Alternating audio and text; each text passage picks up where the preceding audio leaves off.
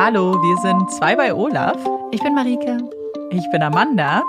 Und Olaf ist unser kleiner, flauschiger Aufnahmeleiter, der gerade in seinem Körbchen liegt und das ganze Geschehen beobachtet.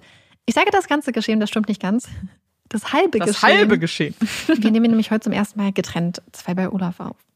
Mhm. Genau, wir haben auch gerade schon eine Folge Puppies in Crime aufgenommen und jetzt geht's gleich weiter. Ein, ein fleißiger Freitag tatsächlich. auch, auch früh für uns, aber das haben wir ja schon angekündigt, deswegen musstet ihr ja auch schneller abstimmen. Aber diese Abstimmung war mehr als deutlich. Ja. Bevor wir aber verraten, um welches Thema es geht, frage ich dich erstmal, Marike, was trinkst du denn? Ich habe mir heute einen Blaubeersmoothie gemacht. Oh. Mhm.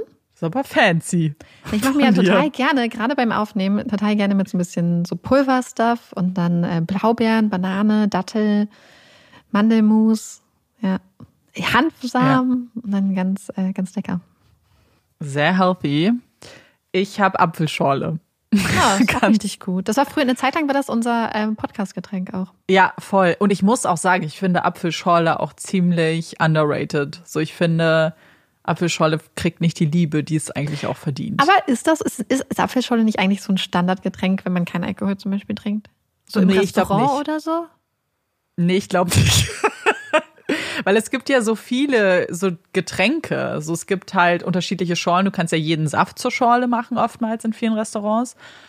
Und ich weiß nicht, ob Leute Apfelschorle machen. Ich glaube, Apfelschorle ist ein typisches Kindergetränk, wenn mm. du in mhm. Restaurants gehst. Dann, dann gibt's Apfelschorle. Aber ich glaube, für ich bestelle mir nicht so oft eine Apfelschorle. Vielleicht eine Limo oder so.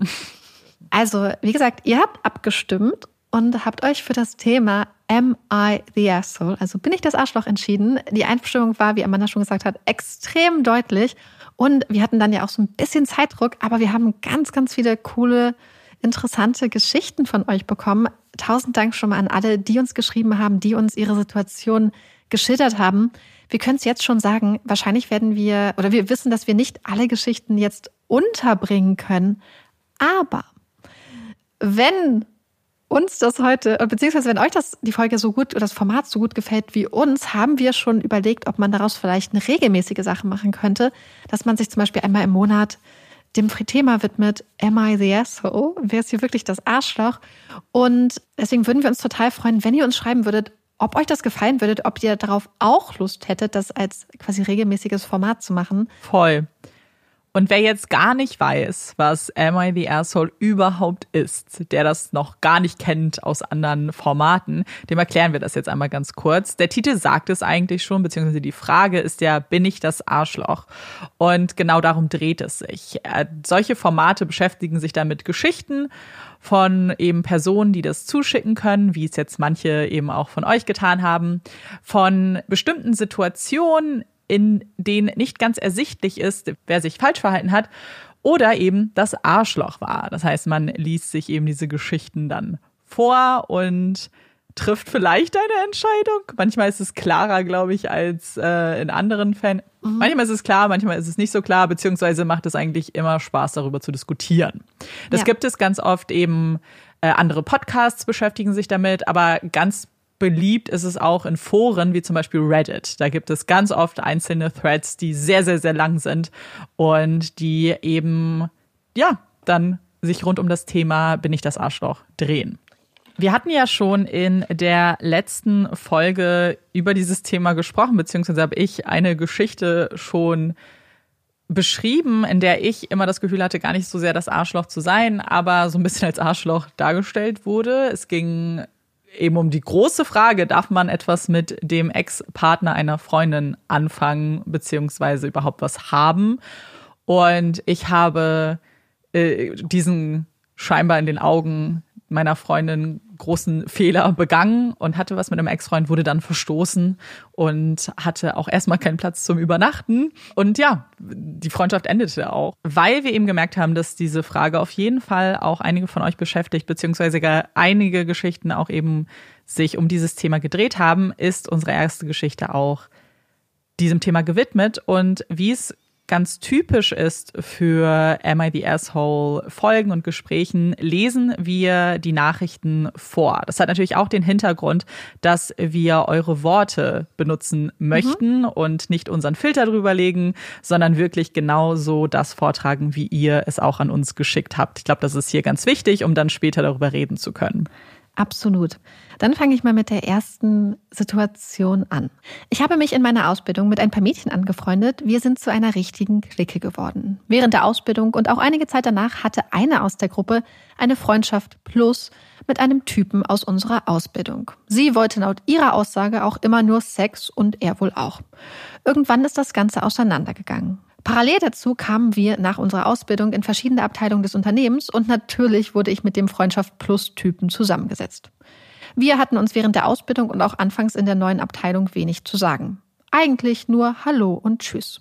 Zu der Zeit hatte er ja auch noch etwas mit meiner Freundin. Dann ging das ganze Jahr auseinander und nach einiger Zeit hat er mir schöne Augen gemacht und ich war so blöd und habe mich darauf eingelassen. Es kam, wie es kommen musste. Ich habe mich in ihn verliebt und habe das meiner Freundin gesagt. Sie meinte, es sei kein Problem und sie hätten ja eh nur Sex gehabt und keine Beziehung. Sie meinte, es wäre okay, wenn ich ernsthaft Interesse an ihm habe, wenn wir ein Paar werden würden. Einige Wochen später bin ich tatsächlich mit dem Typen, der sich als toxisches Arschloch entpuppte, zusammengekommen. Daraufhin kündigte mir die Freundin dann die Freundschaft. Tja, jetzt ist die Frage, wer war hier das Asshole? Ich muss sagen, dass ähnlich wie wir es ja in der letzten Folge schon gesagt haben, etwas mit jemandem zu haben, mit dem auch die Freundin, der Freund und so weiter etwas hatte, grundsätzlich kein Problem ist, außer die Person hat Gefühle für die Person, auch immer mhm. noch. Und dann würde ich auch einfach aus Respekt meiner Freundin gegenüber, jetzt in diesem Szenario, natürlich nichts machen, was mhm. ihre Gefühle verletzen könnte. Hier finde ich es besonders spannend, weil ja die Freundin aktiv gefragt wurde, ob das ja. okay wäre im Vorfeld. Und die Freundin das bejahte. Ich finde dann die Konsequenz, also ich finde es ganz komisch, ehrlich gesagt. Ich frage mich, ob die Freundin sich vielleicht nicht getraut hat, die Wahrheit zu sagen, ob da doch mehr hintersteckte, aber das finde ich dann natürlich für die Person, die uns das geschrieben hat, auch einfach unfair, mhm. weil du kannst ja nicht in den Kopf ja. reingucken. Ja, und ich habe das Gefühl, dass man ja auch auf so eine Frage sagen könnte, du ganz ehrlich, ich weiß es nicht. Ich weiß nicht, wie ich damit umgehen könnte. Ich, ja. Es fühlt sich für mich komisch an. Ich möchte das positiv sehen. Äh, ich, oder es fühlt sich jetzt für mich komisch an, aber vielleicht komme ich darüber hinweg. Ich kann es mir nicht so richtig vorstellen. Und ich finde es hier halt so interessant, weil sie ja so explizit dann wohl scheinbar auch gesagt hat, hey, das war ja eh nichts Krasses zwischen uns. Das ist ja. kein Problem. Und wenn ihr auch ein Paar werdet, ähm, zumal sie das ja selber sogar so betont zu haben scheint. Und dann finde ich es ganz krass tatsächlich und unglaublich schade, wenn die Person dann so etwas sagt mhm. und dann, wenn das, was sie gesagt hat, sie hat ja spezifisch auch scheinbar gesagt, ey, ich fände es nicht so schlimm, wenn ihr ein Paar werden würdet. Und ja. wenn das dann eintritt, dann direkt die Freundschaft abzubrechen. Ich frage mich, ob das ein so ein bisschen, was ist, wenn das so ein Test war? Weißt du, so ein Freundinnen-Test? So, ich sage, es ist oh okay, Gott. aber eigentlich müsstest du erkennen, dass es für mich nicht okay ist. Ja. Und das sehen wir in, ähm, glaube ich, auch in vielen Geschichten, dass manchmal Leute halt einfach Sachen sagen, die sie scheinbar gar nicht meinen.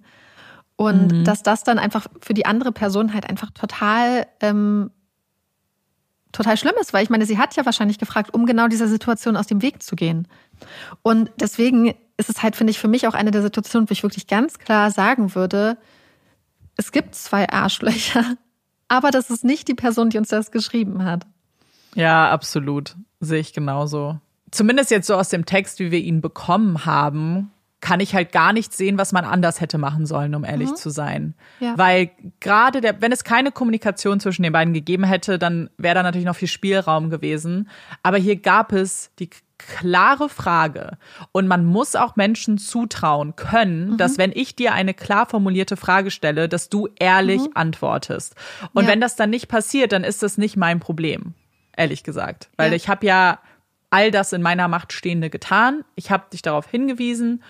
Und wenn du dich dann entscheidest, entweder mir nicht die Wahrheit zu sagen oder mhm. deine Meinung dann änderst und das dann nicht kommunizierst, dann liegt das bei dir. Ja, absolut. Ich glaube, eine Sache, die man auch noch dazu sagen muss, ist auch, auch so ein bisschen die Tatsache, dass wenn man es sonst mal äh, so runterbrechen würde, angenommen, da sind zwei Leute, die sich total gut verstehen und es funkt und es vibet und man hat das Gefühl, hey, das könnte wirklich was werden. Und dann zum Beispiel sagen, diese Chance möchte ich nicht ergreifen, weil die Person zum Beispiel zufällig Jahre zuvor etwas mit einer anderen Person, die ich auch kenne, hatte. Mhm. Dann habe ich das Gefühl, dass man sich so krass einschränkt unter Umständen. Und es ist natürlich was anderes, wenn zum Beispiel also ich kann es verstehen, wenn eine Person sagt, hey, ich habe krasse Probleme damit, wenn du mit der Person was anfängst, weil die Person mir zum Beispiel total das Herz gebrochen hat und sich total schlimm verhalten hat. Dann ist auch die Frage, will man dann mit so einer Person zusammen sein? Ähm, ja. Voll. Aber, aber grundsätzlich fände ich es immer so schade, wenn man dann sagt, wenn man quasi dann eine Person mit einer Person was hatte und dann wie so ein Besitzanspruch über die Beziehung oder über die Affäre hinaus dann auf diese Person legt und dann sagt, hey, weil ich quasi zeitlich zuerst was mit dieser Person hatte, ist sie für alle anderen gestorben, in Anführungsstrichen. Mm. Ja, sehe ich auch so. Und dieses Thema ist eigentlich auch eine ganz gute Überleitung zu zwei anderen Texten, die wir bekommen haben, in denen es eben auch um Dynamiken innerhalb einer Beziehung geht und auch um die Beziehung zu Ex-Partnern und Ex-Partnerinnen des eigenen Partners mhm. oder der eigenen Partnerin. Ja. Und da lese ich mal was vor.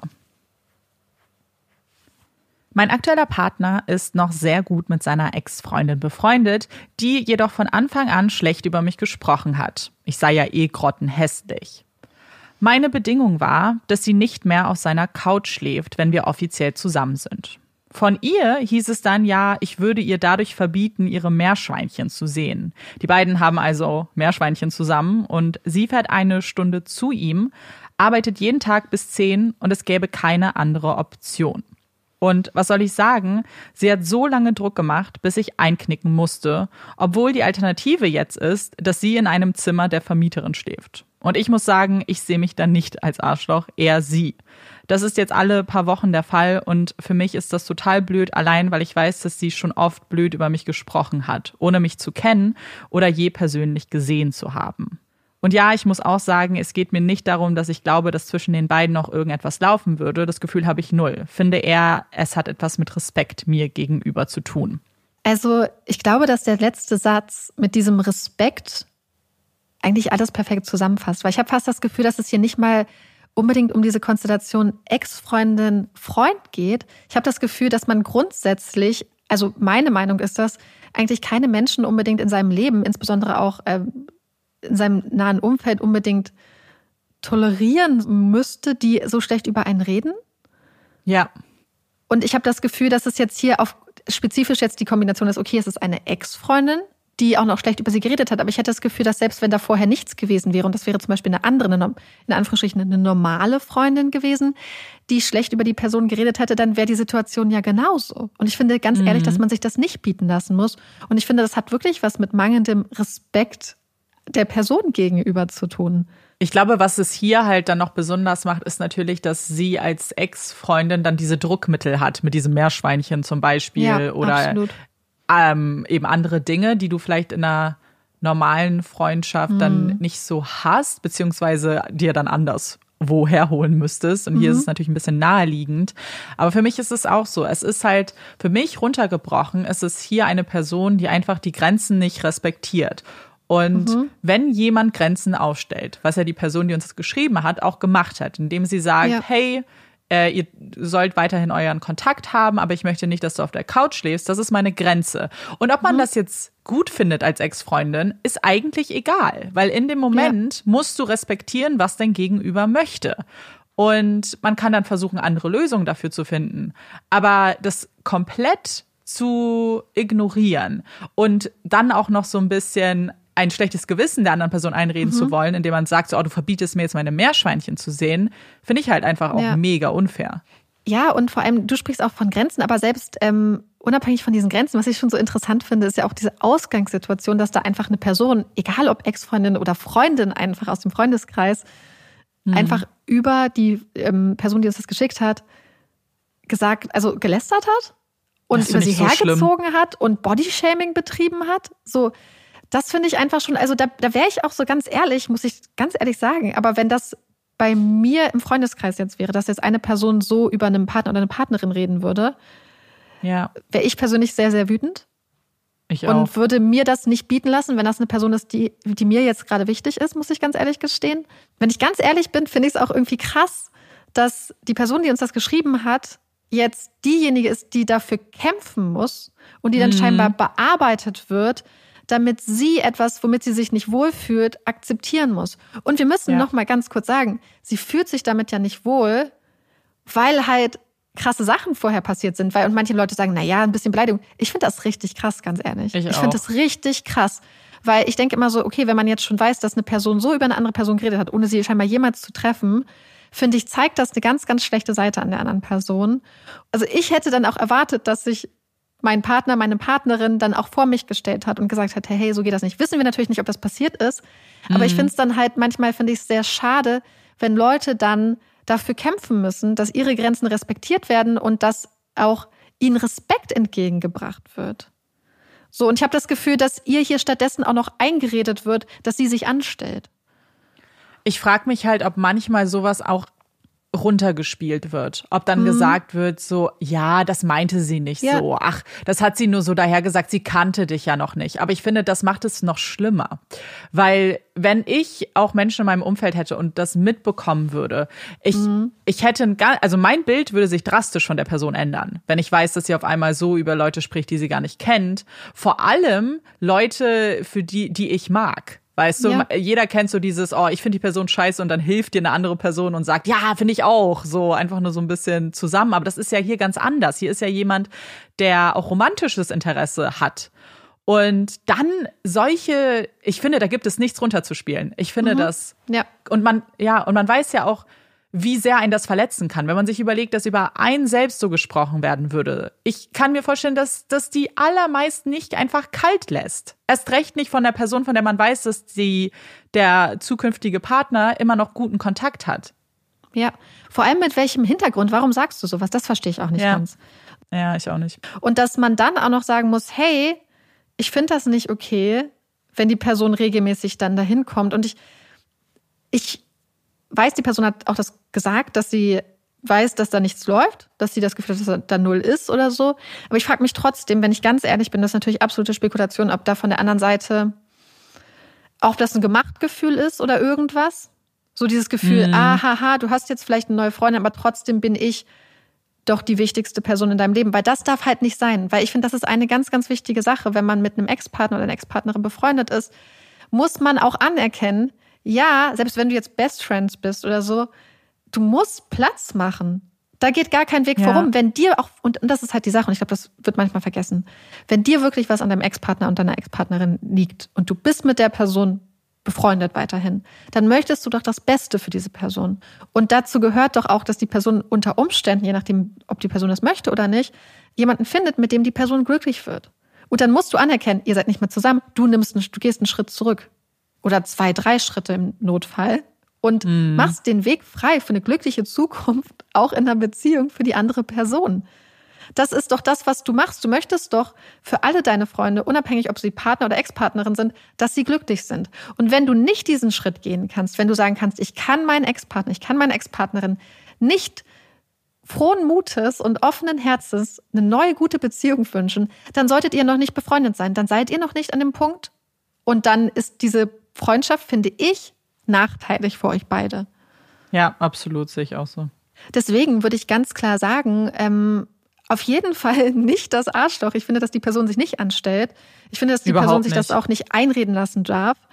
Ich finde, dass wenn jemand eine andere Person als grottenhässlich bezeichnet, ist ganz klar, wer das Arschloch ist in der Situation.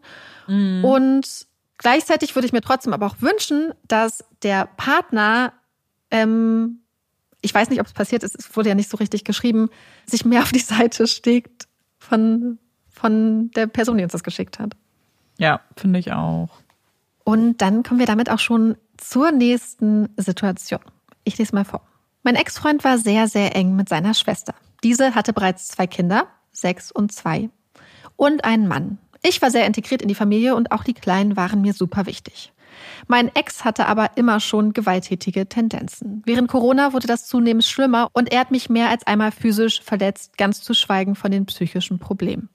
Als ich mich getrennt habe, meinte seine Schwester, man müsse die Fehler des Partners auch lieben und was ich für eine furchtbare Person wäre, weil ihre Kinder ja einen Verlust erleiden mussten. Ich habe dann den Kontakt wirklich vollkommen abgebrochen, in Klammern, obwohl es nie der Plan war, den Kontakt zu seiner Familie so zu stoppen. Und sie meint, ich hätte ihren Kindern zur Liebe durchhalten müssen. Ich weiß, rein rational kann ich nichts für Misshandlung etc. Mich würde interessieren, ob ihr findet, dass ich den Kindern gegenüber ein Arsch war. Ganz ehrlich, diese Nachricht hat mir das Herz gebrochen. Mich hat's richtig wütend gerade gemacht. Ich musste richtig kochen gerade. Ja, weil, und ich dachte erst so, kann das echt sein? Kann es, kann diese, also sicher, offensichtlich ist die Situation echt. Aber ich fand es so krass und umso schlimmer fand ich es dann halt für mich, dass uns eine Person in dieser Situation fragt, ob sie vielleicht ein Arschloch war. Das Ding ist, ich kenne auch eine Situation von auch einer Freundin von mir, die es auch in ihrer Familie hat, dere, ja, und die musste sich, also nicht die Freundin, aber musste sich auch genau solche Sätze anhören, so, man hält doch durch, zieh doch endlich mal was durch und ähm, man muss es dann für die Kinder, mach es für die Kinder. Und wirklich, mir wirklich, mir wird, ich, alles Ja. stellt sich in mir auf, wenn ich das höre, weil ich glaube, es keinen schlechteren Guard geben kann, um ehrlich zu sein, als es ist etwas. ein gefährlicher Rat. Es ist ein Ja, unglaublich ja. gefährlicher Rat, ganz ehrlich. Ihr wisst ja, wir haben ja auch einen True Crime Podcast und da spielt häusliche Gewalt auch oftmals in, oder hat in mehreren Folgen schon eine Rolle gespielt. Ich glaube, deswegen ist es hier auch gerade deswegen, weil man weiß, dass so etwas mit dem Tod einer Person enden kann, eben wie du sagst, ein ganz gefährlicher Rat. Wenn jemand gewalttätig ist, dann gibt es nichts, kein Argument, das einen irgendwie überzeugen sollte zu bleiben, wenn man bereit ist, schon zu gehen. Das Ja. ist ja auch erstmal noch ein Prozess. Und wenn man das für sich sicher machen kann, wir wissen ja, dass Genau. äh, eine Trennung unter Umständen extrem gefährlich sein kann und mit sehr vielen Risiken verbunden ist. Und was ich hier so interessant finde, ist, dass also zum einen diese Aussage, man muss seinen Partner auch mit seinen Problemen lieben. Nein, nein. Diese Aussage ist falsch. Wenn ein Partner einem Gewalt antut und dazu gehört körperliche wie psychische Gewalt. Das ist beides Gewalt und es ist beides auch gleichermaßen gefährlich. Wir haben da einen Fall bei Puppies and Crime zu gemacht. Die Folge heißt jeden dritten Tag, wo wir ganz klar aufzeigen, wie gefährlich auch psychische Gewalt ist und dass immer wieder das Gefahrenpotenzial von Menschen, die psychische Gewalt ausüben, massiv unterschätzt wird. Ja. Und ich finde es so krass, dass hier die Schwester der Person, die den Mut hatte, sich zu trennen, die diese schwere Entscheidung getroffen hat und so mutig war, sich selbst zu retten, Vorwürfe macht. Also A, ist das einfach absolut falsch. Man muss nicht die Probleme des Partners lieben, wenn der pa insbesondere wenn der Partner einen schlägt, wenn der Partner Ja. einen verbal äh, runtermacht, wenn der Partner Gewalt, egal welcher Art, ausübt. Das muss man niemals tolerieren. Das, die Situation muss man sich nicht begeben. Das ist unglaublich gefährlich. Und dann auch noch zu sagen, die armen Kinder, wenn in Beziehungen Gewalt ausgeübt wird, sind Kinder und Haustiere oft ein massives Druckmittel, was benutzt wird, um insbesondere Frauen dazu zu bringen, in Beziehungen zu bleiben. Die Angst, was passiert mit den Kindern? Wo können ich und die Kinder hin? Oder was wird mein Partner, meine Partnerin, unserem Hund, unserer Katze, unserem Meerschweinchen antun? Ist eine Angst, die ganz viele Menschen, die sich aus so einer Situation befreien wollen, oft dazu bringt, länger in diesen Situationen zu bleiben. Und ich finde Ja. es so schlimm, dass hier diese Kinder benutzt werden als Druckmittel, um einer Person ein schlechtes Gewissen zu machen. Und ganz ehrlich, dann, wenn man es dann mal runterbricht, dann ist es der, ist ja dann der Onkel, also der Bruder der Schwester, der den Kindern Schaden zufügt. Weil Ja, er natürlich. ein gewalttätiger Mensch ist, was auch in der Umgebung von Kindern natürlich gefährlich ist. Und er, er ist das Problem. Dann hätte er sich am Riemen reißen müssen. Dann hätte er ein nicht gewalttätiger Partner sein müssen. Also ich finde es so krass, wie man das drehen kann, dass hier die Person, der Gewalt angetan wurde, irgendwie den Kindern was Schlechtes gewollt hat. Nein, Das ist halt eine Täter-Opfer-Umkehr. Und das ist halt das Krasse. Und was es, finde ich, auch zeigt, was wir aus True Crime generell auch schon kennen, ist, wie oft man, also, oder wie gerne Familie auch die Augen verschließt, vielleicht, vor den Gefahren. Weil entweder, entweder sie sehen die Gefahren und finden sie nicht so schlimm, was ich meine, das wäre ja noch krasser. Oder sie verschließen aktiv die Augen davor, weil es ist ja, das ist ja mein Bruder. Ach, so schlimm kann es ja schon nicht gewesen sein und äh, tu es doch dann für meine Kinder. So, dass, dass, dass man überhaupt die Idee dann bekommt, mhm. in diese Richtung zu denken, weil das für mich so abwegig ist. Erst ja. recht, wenn die Person ja, das hat sie uns ja geschrieben, eigentlich gar nicht wollte, dass der ganze Kontakt abbricht. Sie wollte sich nur trennen. Das finde ich ja schon heftig, dass du überhaupt bereit bist, auch noch eine Beziehung dann weiterzuführen mit einer Familie. Das wird dich ja trotzdem erinnern und bringt dich ja auch in Gefahr, wenn du immer noch ja. irgendwo in der Nähe bist. Und sie wollte das trotzdem für die Kinder machen und hat dann halt trotzdem diese Aussagen an den Kopf geworfen bekommen. Ich finde das ich wirklich, kann ich nicht verstehen. Ja, und wir müssen noch mal sagen, auch diese Situation zum Beispiel dann, ich frage mich dann, könnte die Schwester die Sicherheit der Person garantieren, das kannst ja. du gar nicht. Mhm. Weil manch, in manchen Situationen ist es zum Beispiel wichtig, auch einen kompletten Kontakt abzubrechen. Aber dass sie sich dann nicht umdreht und ihrem Bruder sagt, hey, ja. so, wenn, wenn die Person jetzt ankommt, bist du 30 Kilometer entfernt. Du wirst niemals hier sein, wenn sie hier ist und die Kinder trifft. Du hältst dich davon fern. Du hast es verkackt. Ja. Du bist das Problem.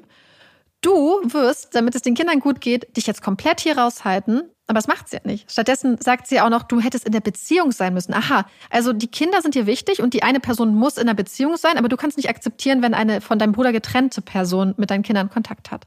Ja, und allein die Formulierung ist irgendwie, wie du ja ganz zu Beginn gesagt hast, so, du musst die Probleme lieben. Das spielt ja Nein. komplett runter, was diese Situation auch getan hat. Erstmal stimmt es so oder so nicht, aber es ist ja hier kein Problem, so, weißt du? Mhm. Nicht mal ein bisschen falsch eingekauft oder Möbel falsch zusammengeschraubt und kann nicht gut, weiß ich nicht, rechnen. Das mhm. ist ja mhm. hier was ganz anderes. Das ist ein gewalttätiger Mann. Mhm. Das und ist also mich, kein Problem. Mhm. Das ist ein Verbrechen. Ja. Und ich frage mich halt, und das ist ein bisschen das, was du gesagt hast, so, werden hier Augen verschlossen? Also wird es nicht gesehen, weil Leute ja wirklich oft Fehler von ihnen nahestehenden Personen nicht unbedingt erkennen oder nicht erkennen wollen? Oder werden hier die Augen verschlossen? Oder wird hier so ein bisschen auch Verhalten toleriert und mhm. unterstützt? Das frage ich mich. Ja. Weil wenn sie diese, um diese Umstände weiß und dann noch solche Sachen macht und zu so einem Verhalten sogar fähig ist, einer Person zu sagen, du musst mit einer gewalttätigen Person zusammen sein, das ist ja auch ganz krass manipulatives, problematisches Verhalten, was andere massiv schädigt. Was ich mich halt dann einfach frage, ist, wenn es klar ist und jetzt mhm. dann, dann frage ich mich, sieht man aber die Gefahr dann eben zum Beispiel für die eigenen Kinder dann nicht? Kann man das dann mhm. differenzieren, wenn ja geschrieben wurde, die haben ein gutes Verhältnis, das heißt, er wird ja als Onkel dann auch irgendwie Teil des Lebens sein und mhm. du weißt, ah ja, der hat seine Ex-Freundin geschlagen. Denkt man dann nicht, ah, warte mal, vielleicht könnte der auch meinen Kindern was antun? Kann man dann so krass differenzieren, ah nee, das Familie würde er nicht verletzen? Mhm. Ist ja dann auch wieder ich, ein Schönreden eigentlich, ne? Ist ein absolutes Schönreden, wobei ich glaube, dass das ganz gut dazu passt. Wir haben ja schon mal darüber geredet, dass ja manchmal gesagt wird, dass Männer zum Beispiel die Femizide begehen oder die ihre Familien ermorden.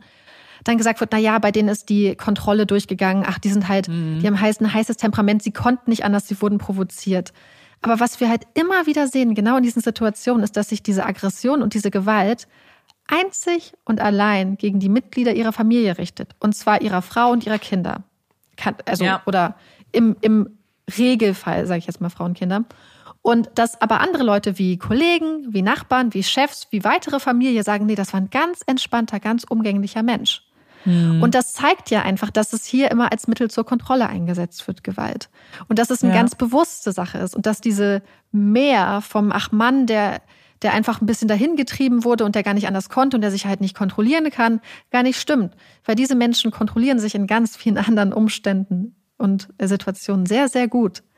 Und ja, Gewalt wird zur Kontrolle eingesetzt, um Sachen zu erreichen. Also nicht immer natürlich, aber in ganz, ganz vielen Fällen.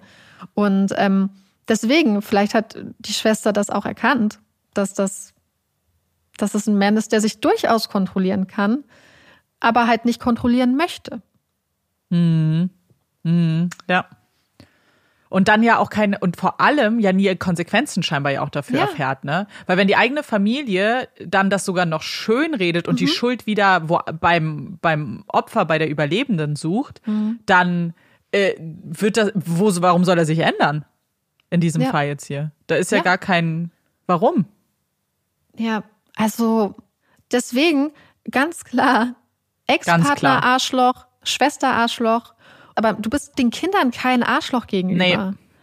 Voll. Wenn jemand dem Kindern ein Arschloch gegenüber ist, dann ist das der Onkel. Und ganz ehrlich, auch die Mama, würde ich sagen. Weil wenn es ihr Mhm. wirklich um die Kinder gehen würde und wenn sie sagt, diese Beziehung ist für die Kinder elementar wichtig, dann hätte sie ganz viele Sachen ganz anders machen können. Aber Absolut. einer Person sagen, du musst für die Kinder dich aufgeben und in so eine gefährliche Situation, hilft auch den Kindern nichts. Denken wir, wir mal weiter. Was passieren kann, was Kinder mitkriegen können und so, das ist, das ist nicht gut für Kinder. So, Mm-mm, auf überhaupt keiner, nicht. egal wie man drüber nachdenkt. Eigentlich müssten Kindern von Anfang an nämlich genau das beigebracht werden. Wenn ein Partner gewalttätig ist, dann gehst du weg. Du tolerierst es nicht. Das müssen Kinder von Anfang an lernen. Du musst Ja. Gewalt in deinem Leben nicht tolerieren. Und deswegen Absolut. finde ich, ist man kein Arschloch gegenüber Kindern, wenn man für sich selbst einsteht. Sehe Absolut ich auch nicht. genauso. Kommen wir zu dem nächsten Fall, zu der nächsten Geschichte, die ich jetzt vorlese.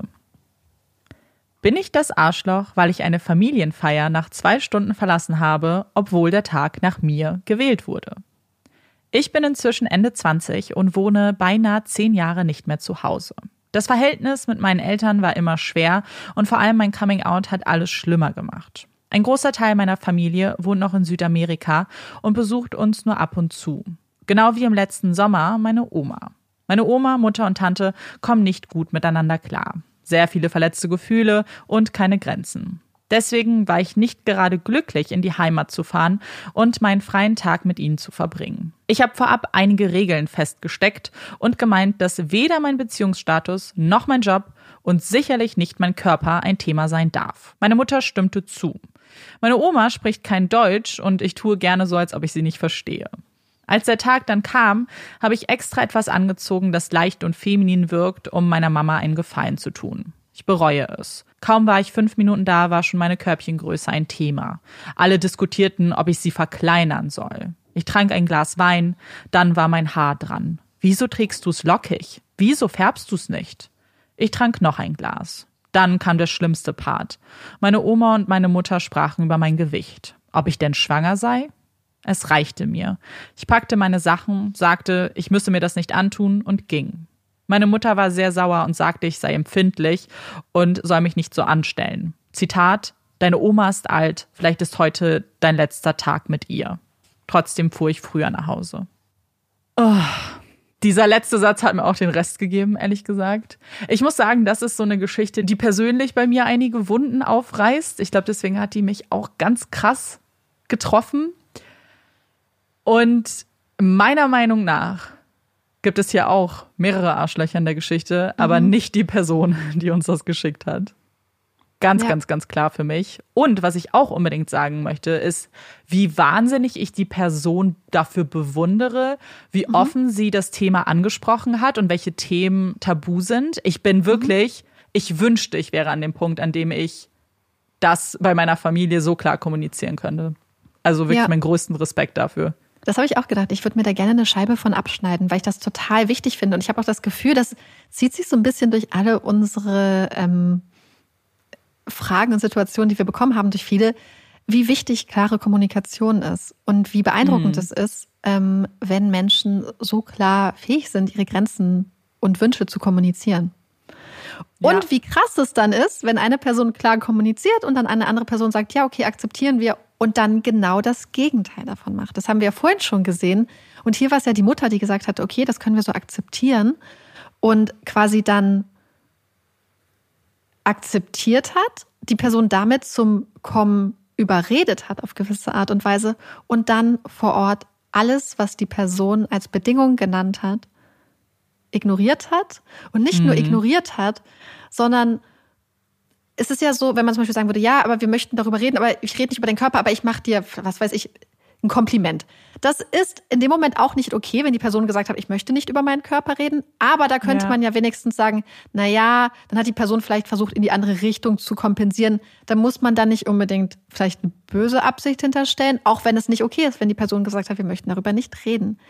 Hier dieses Ausmaß und dieses Niveau, dieses Level an Bodyshaming ist ja richtig krass.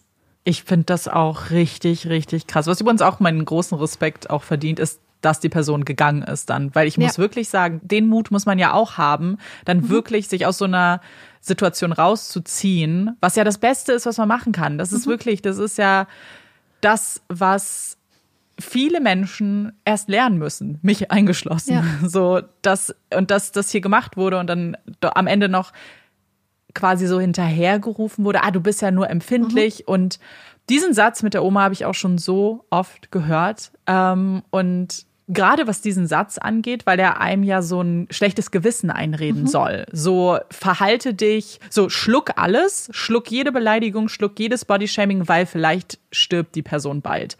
Und was ist denn das eigentlich, wenn man es mal wirklich runterbricht, für eine krasse Aussage? Du musst dich komplett zurücknehmen. Du musst dir alles anhören. Du musst auch leiden irgendwie. Und das würde ich total gerne umdrehen. Man könnte die Frage nämlich auch umdrehen. Man könnte sich nämlich auch an die Oma wenden und sagen, Oma, das könnte dein letztes Treffen gewesen sein. Möchtest du wirklich, dass, dein, Ja. dass die letzte Erinnerung, die dein Enkelkind an dich hat, der Umstand ist, dass du das Aussehen kritisiert hast, dass du gebodyshamed hast und dass du dich die ganze Zeit fies verhalten hast? Ist das der letzte Eindruck, den du hinterlassen möchtest? Oder möchtest du auf deine alten Tage nicht nochmal positive Erinnerungen mit Enkelkindern schaffen? Ja, und die Sache ist, ich glaube, sowas auch hier wieder, ich glaube, sowas wird oft runtergespielt und dann so Entschuldigungen gesucht. Naja, es ist ja eine andere Generation. Bei denen war das ja alles anders und die sehen das vielleicht nicht so. Aber es geht ja nicht darum, dass eine Oma weiß, was das Wort Bodyshaming heißt. Aber es geht, und ich, das auch da Ja. bin ich sicher, das kann man jeder Person zumuten. Wenn eine Person, die dir nahesteht, die du magst, dir sagt, hey, mich verletzt, wenn wir darüber reden. Ich möchte deswegen, dass das Thema tabu ist. Mich verletzt, wenn ihr meinen Körper bewertet. Also es tut mir leid. Das hat auch nichts mit Generation zu tun. Das hat was mit Respekt zu tun. Und ich finde das immer so schrecklich, so, ähm, ich habe ja, also mich viel auch mit diesem Thema Schönheit so beschäftigt und da sieht man zum Beispiel auch immer wieder, wie krass insbesondere Frauen jetzt prägen. Wie Mütter, Großmütter, Tanten etc., ähm, Schwestern das Verhältnis von Menschen zu ihrem eigenen Körper prägen. Was da vorgelebt wird. Wird da eine ständige Kritik vorgelebt? Wird Ja. äh, jeder Zentimeter des Körpers begutachtet? Oder herrscht da eine generelle Akzeptanz zum Beispiel? Und äh, das wird gar nicht zum Thema gemacht. Und sowas kann Menschen ja so krass prägen. Und ich glaube, dass viele Leute unterbewusst auch davon ganz stark geprägt werden. Und ich finde es einfach so, ich glaube, es ist ein bisschen, was du gesagt hast, es ist, auch eine Sache, wo sich hoffentlich mit dem Generationswandel auch etwas tun wird. Dass es gleichzeitig habe ich aber auch das Gefühl, dass zum Beispiel auf Social Media, TikTok und so, also nicht, dass ich bei TikTok bin, aber was du mir mal erzählst, dass da auch gleichzeitig aber auch gleich wieder ganz viel gejudged wird und ganz viel Ja. kritisiert wird und dass das vielleicht Ja, Ja. voll. Vor allem das, was du gesagt hast, mit, dass es halt früh auch schon unterbewusst passiert. Da habe ich letztens was gelesen, das fand ich super spannend von einer ähm, Psychologin, die eben auch ein Kleinkind hat und ähm, was gelesen hat und das jetzt selber ausprobiert, dass es so eine Methode gibt, Kindern mit ganz vielen positiven Werten von Anfang an auch schon zu konfrontieren, indem man mit den Kuscheltieren spricht. Ich fand es irgendwie ganz niedlich jetzt so Oh. beschrieben. Das Kind, wenn es da steht, dann spricht die Mutter mit dem Kuscheltier und sagt, oh, hat das nicht die kleine äh, XY toll gemacht mit dem Kochen? Das hat sie aber super gemacht, oder? Oder auch so, oh Mensch. Und das dann ganz, also und dann hat sie das ausgetestet und hat gesehen, wie ihr Kind dann so richtig gestrahlt hat irgendwie. Und ich fand Oh. das halt super niedlich, weil Ja. ja, man soll ja auch nicht so, also vor allem wichtig ist natürlich, man soll ja nicht so viel Gewicht eben zum Beispiel auf Körper legen, auf irgendwie externe Dinge, aber sowas zu loben, so, oh, hat sie nicht heute toll gesungen oder, oh Mensch, weißt du, hat sie nicht super das Zimmer aufgeräumt? Ich glaube schon, dass sowas auch dann gut ist fürs Selbstbewusstsein. Auf Fand ich jeden ganz Fall. Niedlich. auf jeden Fall. Oh, es ist voll niedlich, die Geschichte. Ja, ich fand das auch so putzig. Aber ich finde das halt auch ganz, ganz interessant. Und dann ähm, ist es halt so gut, weil es gibt ja so dieses, ähm, so Probleme, die halt einfach über die Generationen immer weitergegeben wurden. Und hier scheinen wir ja so diese Dynamik zu haben, dass vielleicht die Oma es an die Mutter weitergegeben hat und die Mutter Mhm. und Oma versucht haben, es Mhm. an ihr Kind weiterzugeben. Und dass die Person dann halt gesagt hat, nö, jetzt ist Schluss. Wie stark ist das? Wie stark ist es zu sagen, Ja. ich nehme mich da raus, ich mache mein eigenes Ding und dieser toxische Scheiß, den lasse ich nicht Ja. in meinem Leben. Das brauchen wir viel mehr. Aber ich habe auch das Gefühl, dass das immer mehr passiert, muss ich ganz ehrlich sagen. Wenn ich in meinem Freundeskreis rumgucke und so, habe ich das Gefühl, dass da immer mehr Leute ihre Grenzen setzen, erkennen und auch mhm. dabei bleiben. Und das finde ich immer so beeindruckend, weil ich habe zum Beispiel das Gefühl, dass vor ein paar Jahren noch so dieser Konsens war, ach, ey, Familie ist Familie, Blut ist dicker als Wasser. Ja. Ähm, du hast nur ein, du hast nur einmal Eltern und also ich weiß zum Beispiel, dass früher, wenn Leute zum Beispiel gesagt haben, sie haben keinen Kontakt zu Eltern, war, glaube ich, oft die Reaktion von Menschen darauf, oh, das tut mir aber leid. Statt jetzt, dass Leute sagen, erstmal neutral rangehen und sagen, ah, okay, weil es nicht unbedingt was Negatives sein muss, sondern auch einfach ein mhm. ganz starker Schritt der Selbstemanzipation, der Selbstfürsorge, ja. der Stärke. Das habe ich auch letztens bei einer YouTuberin gehört. Das fand ich auch richtig spannend, die äh, auch so gesagt hat, dass für sie Familie keinen Freifahrtschein bekommt, scheiße zu sein. Genauso wie andere Menschen in deinem Leben keinen Freifahrtschein bekommen und dass ihre Familie oder die Menschen aus ihrer Familie, denen sie nahesteht, quasi denselben Tests durchzogen werden wie Freunde. Also quasi, bist du ein guter Mensch? Verbringe ich gerne Zeit mit dir? Haben wir was gemeinsam? Und dass sie auch nur die Menschen dann nah an sich ranlässt. Und ich fand es irgendwie ja. Ja, sehr, sehr stark und sinnvoll und voll mhm. der gute Tipp, weil warum entschuldigt man so viel, was Familie tut? Zum Teil wirklich gravierende Dinge. Ja. Aber das würde man ja keinem Freund, keiner Freundin durchgehen lassen. Man muss auch, also theoretisch kann man auch an die folgenden Generationen bringen. Und jedes Mal, wenn eine Person so eine Entscheidung trifft, hilft sie der kommenden Generation, ja. sowas zu umgehen. Weil jedes Mal, wenn so etwas Voll. überhaupt auf den Tisch gebracht wird, kann ja unter Umständen, muss nicht immer passieren, aber auch in den anderen Familiendynamiken dann ein Umdenken so stattfinden. So mhm. ein, aha, ich erkenne überhaupt, dass das ein Problem ist. Und ah, ja. ich fange an, darüber zu reden. Ich fange an, mich damit auseinanderzusetzen. Und man ist ja ein Beispiel. Man setzt ein Beispiel für andere auch. Und ich finde, das ist eine ganz, ganz wichtige Sache. Und deswegen, ja. ähm, wir haben es ja schon gesagt, die Person, Nicht. die uns das geschrieben hat, natürlich kein Arschloch. Nee, Absolut. Definitiv nicht. Wir haben ja schon gesagt, wir haben ganz, ganz, ganz viele Stories bekommen und wir machen jetzt noch eine. Die anderen sparen wir uns dann auf für eine potenziell zweite MIDR-Folge. Wenn ihr Lust habt, schreibt uns das dann bitte auf jeden Fall. Ja, das ist tatsächlich wirklich, das müssen wir ganz kurz sagen, das ist wirklich wichtig für uns, weil für uns ist es manchmal so ein bisschen so ein Rätselraten. und mhm. wir gehen mhm. halt einfach ganz viel auch mit unserem Bauchgefühl und so. Aber wenn wir, ähm, würde uns halt einfach insofern freuen, dass wir dann halt wirklich wissen, okay, da ist wirklich auch, äh, ihr habt auch Lust da drauf, noch ein paar ja. solche Folgen zu machen, einfach, dass es klar ist. Und dass wir nicht jetzt irgendwie noch äh, Folgen dazu machen und eigentlich denkt ihr alle, oh Gott, oh Gott, oh Gott, lasst uns damit in Ruhe, genau. Das wäre sehr traurig. ja, voll. Also kommen wir zu unserer letzten für diese Folge. Am I the asshole, weil ich keine Kinder auf meinen Partys haben möchte? Ich hatte schon häufiger die Situation, dass ich als 30-jährige kinderlose Frau Partys oder Veranstaltungen gegeben habe, bei denen ich keine Kinder dabei haben wollte. Oft war es mir dann unangenehm, explizit zu sagen, dass ich das nicht will. Es waren meistens Abendsveranstaltungen mit Alkohol und lauter Musik. Da gehören Kinder für mich nicht hin. Hinzu kommt, dass wir eine sehr kleine Wohnung haben. Da passen oft gerade mal die Gäste rein. Da wäre nicht einmal Platz zum Spielen. An dem 30. von meinem Freund wurde einfach ein Kleinkind mitgebracht und es hat einfach die Deko von der Torte gegessen, ohne dass die Eltern was gesagt haben. Da war ich schon sehr angesäuert.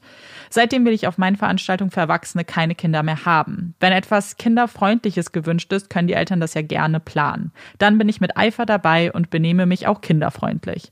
Aber komischerweise passiert das nie. Ich glaube, dass das so eine ganz typische Frage ist bei Am I the Asshole? Weil ich glaube, das ist eine Frage, die sich gerade jetzt in unserem Alter, so um die 30, auch total oft stellt, weil wir jetzt irgendwie in so einem Alter sind, wo sich auch Wege so ein bisschen auseinander dividieren, auch manchmal was so Freundschaften und Freundeskreise angeht, habe ich das Gefühl, es gibt halt Menschen, die jetzt zum Beispiel Kinder bekommen und Menschen, die jetzt zum Beispiel sagen, ich möchte das nicht oder ich habe noch keine Kinder aus diversesten Gründen. Und ähm, ich habe das Gefühl, dass das halt wirklich dann Dynamiken ganz stark ändern kann und halt äh, Freundschaften wirklich auf die Probe stellt. Und ich glaube, das Wichtige, was man erstmal anerkennen muss, ist, dass ähm, das auch für beide Seiten dann nicht leicht sein muss. Sowohl für die Eltern, die vielleicht auch äh, sagen, hey, ich möchte mein altes Leben behalten. Ich glaube, dass es ganz, ganz schwer für Eltern auch sein kann. Und dann für die anderen, die sagen, ja, ich möchte aber vielleicht zum Beispiel bewusst keine Kinder oder ich habe noch keine Kinder, aber ich möchte auch nicht, dass das jetzt mein ganzes Leben zum Beispiel danach richten. Mhm. Ich sehe das sehr, sehr, sehr regelmäßig auf TikTok, auch in einem anderen Kontext oftmals, in dem es eher darum geht, so was dürfen in Anführungszeichen kinderlose Frauen sagen. Auch oftmals dazu haben wir auch eine andere Nachricht bekommen, so darf man jammern, wenn man keine Kinder hat ähm, oder ist das nicht okay? Oder eben auch, was ich ganz oft sehe, ist zum Beispiel auch im Hochzeitskontext so, mhm. was ist, wenn ich keine Kinder auf meiner Hochzeit haben möchte? Wie kommuniziere ich das? Und ich sehe wirklich in den Kommentaren oder wenn das angesprochen wird, dass da schon sehr hitzige Diskussionen dann mhm. entstehen mhm. und zum Teil die Fronten auch irgendwie so verhärtet wirken manchmal. Und das ist mir dann, das finde ich immer sehr schade, weil dann gar nicht so ein offenes Gespräch manchmal entsteht, sondern jeder sich so angegriffen fühlt. Weißt mhm. du? So mit vielem. Voll. Ich, ich glaube, dieses sich angreifen fühlen, ich habe ein bisschen das Gefühl, dass das ganz stark daher kommt, dass Leute manchmal denken, dass Leute, die andere Lebensentscheidungen treffen, andere dafür dann judgen. Ja. So dass das manchmal vergessen wird in der Gesellschaft, dass wenn ich eine Lebensentscheidung für mich treffe, ich damit keine Wertung äh, treffe über die Lebensentscheidung von anderen Leuten, dass ja. ich nicht sage, alle sollten sich verhalten, sondern dass ich eigentlich nur sage, ich möchte das nicht. Und ich habe aber das Gefühl, dass gerade bei dem Thema Kinder, ähm, wie zum Beispiel auch beim Thema äh, Fleischessen oder so, das manchmal ein bisschen vergessen wird mhm. und dass da mhm. wirklich, wie du gesagt hast, die Debatten extrem hitzig werden. Ich finde aber, dass man es hier, also für mich, also erstmal möchte ich ganz kurz sagen, diese Situation, dass da ein Kleinkind mitgebracht wird, was einfach ohne Einschreiten der Eltern, die beide scheinbar vor Ort mhm. waren, ähm, eine Torte zerstören darf, dass das überhaupt nicht klar geht. Gar nicht. Und zumal es muss nicht so sein. Ich meine, ich, ich kenne so viele Leute in meinem Freundesbekanntenkreis bei uns in der Familie, die Kinder haben, die sofort dazwischen grätschen würden mit allem, was sie haben, um ihr Kind davon abzuhalten, die Torte nah von einer anderen Person zu zerstören. Also ich kenne eigentlich, ich finde es ganz krass, dass man dann dabei steht und ein Kleinkind sowas machen lässt, weil du dem Kleinkind ja in dem Moment eigentlich auch eine Grenze setzen könntest vielleicht und einfach sagen könntest so, hey, ich bin ja grundsätzlich, wir haben ja ganz viel über Grenzen geredet und ich finde grundsätzlich, dass wenn eine Person sagt, ich möchte keine Kinder, auf meiner Party haben, dass das einfach eine Ansage ist, die vollkommen okay ist. Kann die diversesten Gründe haben. Und ich finde, dann muss man das als Person auch akzeptieren. Ich finde das vollkommen Absolut. legitim, gerade wenn man sagt, hey, es ist abends, ich habe keine kindersichere Wohnung, ich habe, äh, was weiß ich, vielleicht ist es auch eine Person, die sagt, ich habe einen Hund.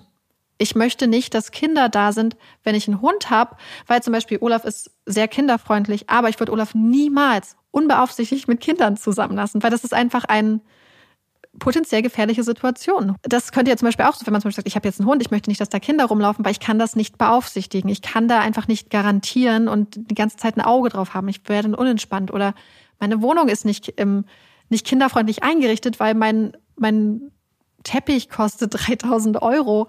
Oder, hey, Kinder kriegen ist für mich aktuell ein Thema, was mich belastet. Warum auch immer. Es gibt eine Million Gründe, warum Menschen diese Entscheidung für sich treffen wenn die Entscheidung getroffen ist, finde ich, muss man das akzeptieren. Und dann kann ja. man immer noch sagen, hey, dann ist diese Veranstaltung leider nichts für mich, dann passt das leider jetzt nicht, dann können wir jetzt nicht kommen.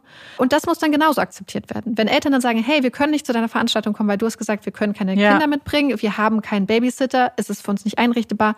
Es muss einfach, finde ich, gegenseitig respektiert werden, welche Entscheidung in diesem Kontext dann getroffen wird. Ja, das finde ich auch. Und ich glaube, das ist auch so ein wichtiger Punkt, über den wir auch schon gesprochen haben, so dass man man muss es auch nicht verstehen. Und jemand ist dir auch nicht, ist nicht verpflichtet dazu, auch dir Gründe dafür zu nennen. Mhm. Die Person ja. hat ihre Gründe dafür. Die gehen dich im Zweifel aber nichts an. Natürlich kann es helfen, wenn man in so einen offenen Austausch geht und sagt, hey, ja ist es wegen meiner Möbel, deswegen nicht. Dann kann es natürlich der anderen Person helfen, vielleicht damit umzugehen und nicht so eine eigene Story im Kopf zu erschaffen, ah, die mag unser Kind halt einfach nicht, äh, zum mhm. Beispiel. Mhm. Ja. Sondern das kann schon, glaube ich, so einer Situation sehr helfen, aber man hat halt nicht das Recht darauf. So, man, wie du gesagt hast, ich bin da auch hundertprozentig deiner Meinung. Es geht einfach darum, etwas zu respektieren, mhm.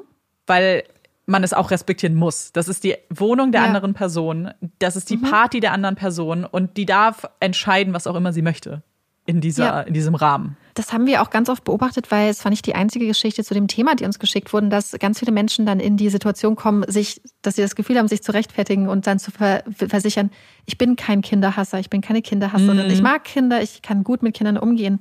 Ich finde, das müsste nicht mal nötig sein. Es ist auch vollkommen legitim, wenn Menschen gar keinen Zugang zu Kindern haben. Und das kann auch ja. ein Grund sein, warum man das nicht möchte.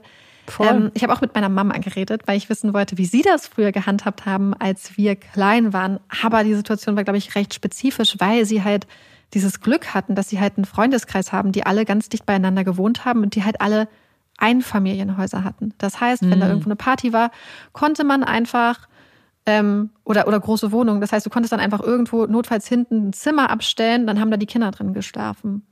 Oder die Kinder, Mama meinte, wenn wir dann später älter waren, wenn das halt jetzt nicht so eine krasse, krasse Abendveranstaltung war, dass man die Kinder einfach vor den Fernseher gesetzt hat, zum Beispiel, dass die alle zusammen Film gucken durften und die Erwachsenen waren dann in der ja. Küche oder im so Wohnzimmer. Und ich glaube, wenn das für Menschen eine Option ist, muss aber auch nicht sein. Niemand ist dazu verpflichtet, irgendwen irgendwo aufzu, ja. zu, äh, zu hosten was meine Mama aber angesprochen hat, und ich glaube, was ein interessanter Punkt noch ist, den man betrachten sollte, dass es insbesondere für Alleinerziehende eine ganz schwierige Situation sein kann. Weil natürlich ein Babysitter sich zu organisieren, ist eine Frage des Geldes. Das ist nicht unbedingt einfach. Es ist nicht unbedingt einfach, vielleicht jemanden zu finden, der auf ein Kind gut aufpassen kann. Und wenn man dann keinen Partner oder keine Partnerin hat oder auch vielleicht keine Eltern vor Ort oder Freunde, die bereit sind, auf ein Kind aufzupassen, kann es halt insbesondere für Alleinerziehende, glaube ich, eine schwierige Situation sein, wenn zum Beispiel dann generell gesagt wird, keine Kinder mitnehmen. Aber ich glaube, dass man das einfach nur im Hinterkopf halten muss, dass es halt eine spezifische Situation sein wird. Mama meint einfach, dass man einfach darauf achtet, dass, dass man vielleicht einfach da manchmal auch dran denkt, dass das vielleicht eine Situation sein könnte, in der sich Menschen befinden, die halt diese bestimmten Privilegien, wie zum Beispiel einen festen Partner, feste Partnerin, Babysitter, Großeltern nicht haben, sich sein könnten. Ich finde aber ja. trotzdem, dass wenn eine Person sagt, hey, aber für mich geht es nicht, dass das auch vollkommen auch in so einer Situation zum Beispiel vollkommen legitim wäre, was dann natürlich einfach schade ist. Ich wollte das nur noch mal mit ansprechen, weil das natürlich manchmal einfach die Gründe sein können, warum Menschen sagen, ich nehme jetzt mein Kleinkind mit. Was ja auch grundsätzlich eben, das ist ja ganz abhängig dann von der Freundesgruppe. Ich glaube, das hatte ja die Person auch geschrieben, dass sie sagt, so ja, wenn ihr was organisiert und dann Kinder dabei sind, mhm. komme ich auch sehr gerne ja. und dann machen wir es. Ähm, und das habe ich auch schon öfter bei TikTok gesehen, dass dann oftmals so gesagt wird, auch gerade vielleicht eher in Freundschaften, wo sich die Dynamiken auch so ein bisschen verändern, dass man manchmal das Gefühl hat, dass, dass man nicht unbedingt dann auch so zusammenfindet, weil die Person ja auch geschrieben hat, so sie wird dann aber nicht eingeladen, so es kommt dann halt mhm. nicht dazu.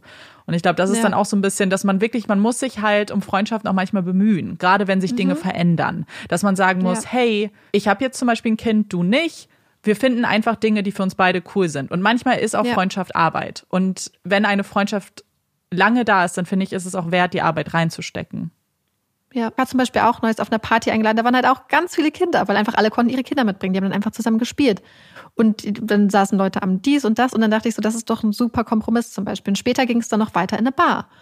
Ja, so. genau. Und das hat halt einfach zum Beispiel gepasst. Und ja. ähm, aber gleichzeitig, wie die Person auch gesagt hat, gerade in einer kleinen Wohnung, wo dann viel getrunken wird, die sehr eng ist, ist das. Mm. Ja. Ich muss halt auch immer an mich denken, weil ich wurde ja auch mal zu allen Partys geschleppt. So, es mhm. war ja mhm. immer so das Ding irgendwie dann und dann haben die Kinder einfach irgendwann geschlafen. Ich habe das ja immer richtig gehasst. Ich fand das richtig scheiße, weil ich hatte gar keinen Spaß da. So, da waren auch, ja. es waren oftmals dann auch so Häuser, wo keine Kinder waren. Das heißt, da gab es jetzt auch kein Spielzeug oder so. Das heißt, dann saß ich da und dann natürlich machst du dann Unfug, wenn du halt nicht weißt, was du mhm. machen sollst. Ich mochte das immer gar nicht. Du noch keine Aber, kleine Schwester, die dich. Nee, genau. Dann als sie kam, war sie dann, ja, war sie dann auch zu klein und dann irgendwann später ja. vielleicht. Aber ja. Aber ja, meine Eltern hatten halt auch keine andere Option so richtig. Ja. Aber deswegen, ich glaube, dass äh, in der Situation ist es auf jeden Fall einfach, glaube ich, ganz wichtig, wenn, wenn man das möchte und damit auch cool ist, das einfach vielleicht so zu kommunizieren und auch einfach sich kein schlechtes Gewissen einreden zu mhm. lassen. Wobei ich ja auch das Gefühl habe, dass die Person ja auch selbst gesagt hat, dass sie, wie du gesagt hast, diese Vorschläge ja auch gemacht hat, Kompromissvorschläge und mit Veranstaltungen ja. und so. Und das finde ich ist ja eigentlich total das coole Entgegenkommen dann. Ich finde einfach auch ein großes Ding bei diesem Thema ist eben Kommunikation. Und ich finde, die mhm. muss auch dann auch aktiv gesucht werden. Ich finde zum Beispiel, sie hat ja auch geschrieben, ähm, einmal wurde das Kind einfach mitgebracht, ungefragt. Mhm. Und dann finde ich, das finde ich auch nicht cool, weil wenn, ich finde, man kann nicht davon ausgehen. Und das ist so eine, mhm. eine einfache Sache, kurz zu fragen, hey, ich würde übrigens mein Kind mitbringen, ist das okay? So, ich finde, ja. dass man das schon auch voraussetzen kann, dass es diese Diskur dass es dieses Gespräch einfach gibt und dass man nicht einfach voraussetzt, dass das in Ordnung mhm. ist. Weil dann entsteht vielleicht so eine Situation und, und man kann das ja eben einmal klären und dann hat man es halt für die Zukunft ja. auch. Und ich finde, das ist schon auch super wichtig. Ich glaube, dass das einfach so wichtig ist, das im Kopf zu halten, dass das eine, das Entscheidungen für das eigene Leben keine implizite Wertung über irgendwas anderes sind. Ja. Naja, weil Menschen so individuell sind. Deine Entscheidung äh, basiert mhm. ja auf deinem Leben, was ja ein anderes ja. Leben ist, als die andere mhm. Person führt. Das zu vergleichen, ja. wo fängst du da an? Das ist, da kann man ja irgendwie gar nicht das, zu einem Ergebnis kommen. Und dass diese ähm, Lebens, also wir wollen ja noch mal über Lebensentwürfe sprechen, aber dass auch diese mhm. Wertung und Entscheidung auch gleichwertig nebeneinander stehen. Ja. Dass die Wünsche von kinderlosen Menschen wie von Menschen mit Kindern respektiert und als solche auch anerkannt werden. Mhm. Und dass nicht gesagt wird, hey, zum Beispiel eine kinderlose Person muss prinzipiell immer hinter der anderen Person einstecken oder so, sondern dass man ja. sagt, hey, ähm, das sind Entscheidungen, das sind Lebensentwürfe und das wird auch so akzeptiert. Ich glaube, dass man damit einfach ganz viel weiterkommt, weil ich glaube, das, ist, das hast du vorhin so angesprochen, dass man sich vielleicht denkt, oh, die Person mag mein Kind nicht oder ach, die Person mhm. ist findet das nicht cool oder die Person hat das ist oft, glaube ich, einfach im Kopf fabriziert. Ja, voll. Und das war's also mit der Folge Am I the Asshole? Vielleicht der ersten, vielleicht kommen ja noch mehr. Bevor wir diese Folge aber abschließen, kommen hier natürlich erstmal unsere Top- oder Flops der Woche. Und ich fange einfach mal ganz kurz an. Das ist nämlich eine ganz äh, knappe Beobachtung, die ich gemacht habe. Ich liebe Fashion und ich verfolge Trends auch. Ich kaufe nicht immer alle Trends, aber ein Trend, der jetzt eigentlich überall ist, in jedem Schaufenster und den ich einfach liebe, sind diese richtig knalligen Farben und auch wieder Color Blocking. Mhm. Also ich sehe überall Orange und Pink und Grün und in diesem, weißt du, so ganz so saftigen Tönen. Und ich lieb's. Ich lieb's total. Bis auf Grün habe ich auch das Gefühl, dass Pink und Orange jetzt vielleicht auch doch noch ein bisschen mehr in meinen Kleiderschrank wandern. Aber, Aber du hast ja. irgendwas richtig schönes Grünes Neues getragen. Ja, ähm, interessanterweise, glaube ich, dieses Oberteil habe ich zweimal bis jetzt getragen. Weil ich irgendwie das, das sieht man, glaube ich, auf einem der Videos, oder? Hm, Real stimmt. von uns. Ja, ja könnt ihr, könnt ihr sogar gucken. Ja, ich, also ich liebe die Farbe auch. Ich habe immer das Gefühl, es sieht nicht so gut an mir aus. Aber Ach, ich liebe so bunte Farben, wirklich, mein Aber größter Top. ich glaube, du musst ganz kurz einmal kurz Color Blocking für die nicht so. fashion-affinen Menschen. Ja, erklären. das war schon auch, also es ist immer wieder Trend, glaube ich, aber ich kann mich an so eine Zeit erinnern, wo es ein Riesending war. Und es geht eigentlich darum, halt grelle Farben zu kombinieren, die man sonst eigentlich mit etwas ja ruhigeren Farben kombiniert hätte. Also vielleicht so eine pinke Bluse, normalerweise nicht, dann auch mit einem orangenen Rock. Aber genau das passiert jetzt quasi. Mhm. Und ich lieb's. Ich finde, es sieht total toll aus. Ja. Ich finde es witzig, weil wir letztes Jahr auf einer Veranstaltung waren im April, wo ganz, ganz viel Colorblocking betrieben mm. wurde in so mm. Frauenanzügen. Oh, das war so, so toll. So knallige Anzüge, so, so grün und blau und lila und pink ja. und orange. Oh, ich liebe einfach grelle Farben. Ja. Ich finde, es macht einen mm. auch direkt happy und, Ho und Hoffnung auf den Frühling. Ja. Was ist dein Top oder Flop?